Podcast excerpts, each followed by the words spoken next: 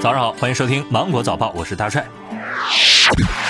今天，农业农村部市场与信息化司一级巡视员陈平在发布会上介绍，近期随着疫情防控形势的好转，农产品流通基本恢复正常，价格以稳中有跌为主。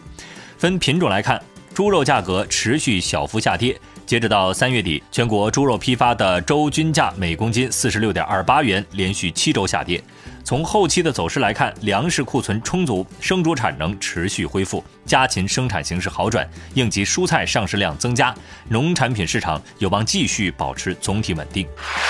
中国援助塞尔维亚抗疫医疗专家组于三月二十一号抵达贝尔格莱德，在中国专家组的指导之下，塞尔维亚抗击疫情取得了较大的进展。应塞尔维亚政府的请求，中国专家组将原定两周的援助计划延长至四周。近日。塞尔维亚政府再次提出，希望中国专家再次将返程延期。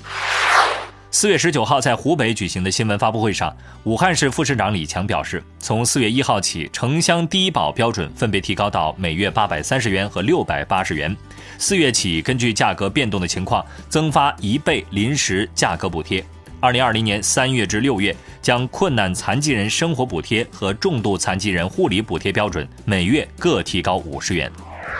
据民政部网站的消息，十九号，自然资源部、民政部发布关于公布我国南海部分岛礁和海底地理实体标准名称的公告，请社会各界规范使用已公布的标准名称。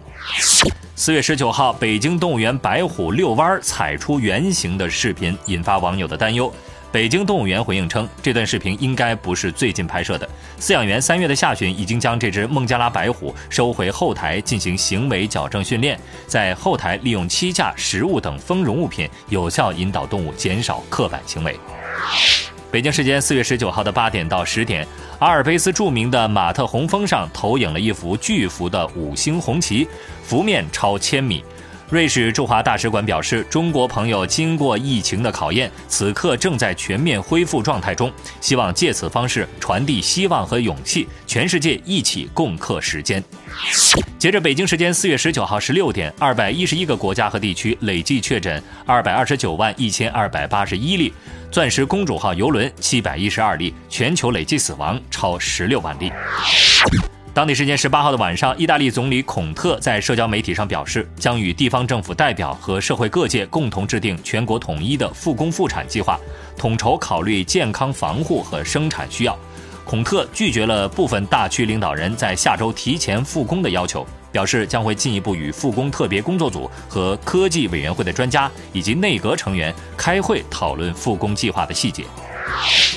本月以来，韩国免税店行业整体销售额同比减少了百分之九十，多个机场免税店已经关闭，室内免税店也纷纷闭店或调整营业的时间。根据韩国的相关规定，没有售出的免税品必须进行焚烧等销毁处理，这意味着大量的服装、饰品、箱包等商品或将付之一炬。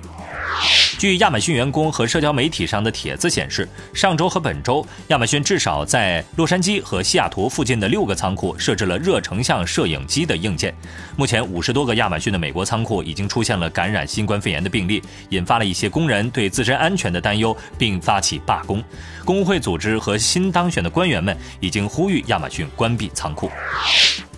中国人民解放军总医院和中国科学技术大学的研究者对1.3万名年龄在35到78岁之间的中国城市男性的调查发现，衣来伸手、饭来张口的人更容易患糖尿病，而多做家务有助于预防糖尿病，还能够改善体重、腰围和血脂水平。男人们千万别放过周末这个做家务的好时机啊！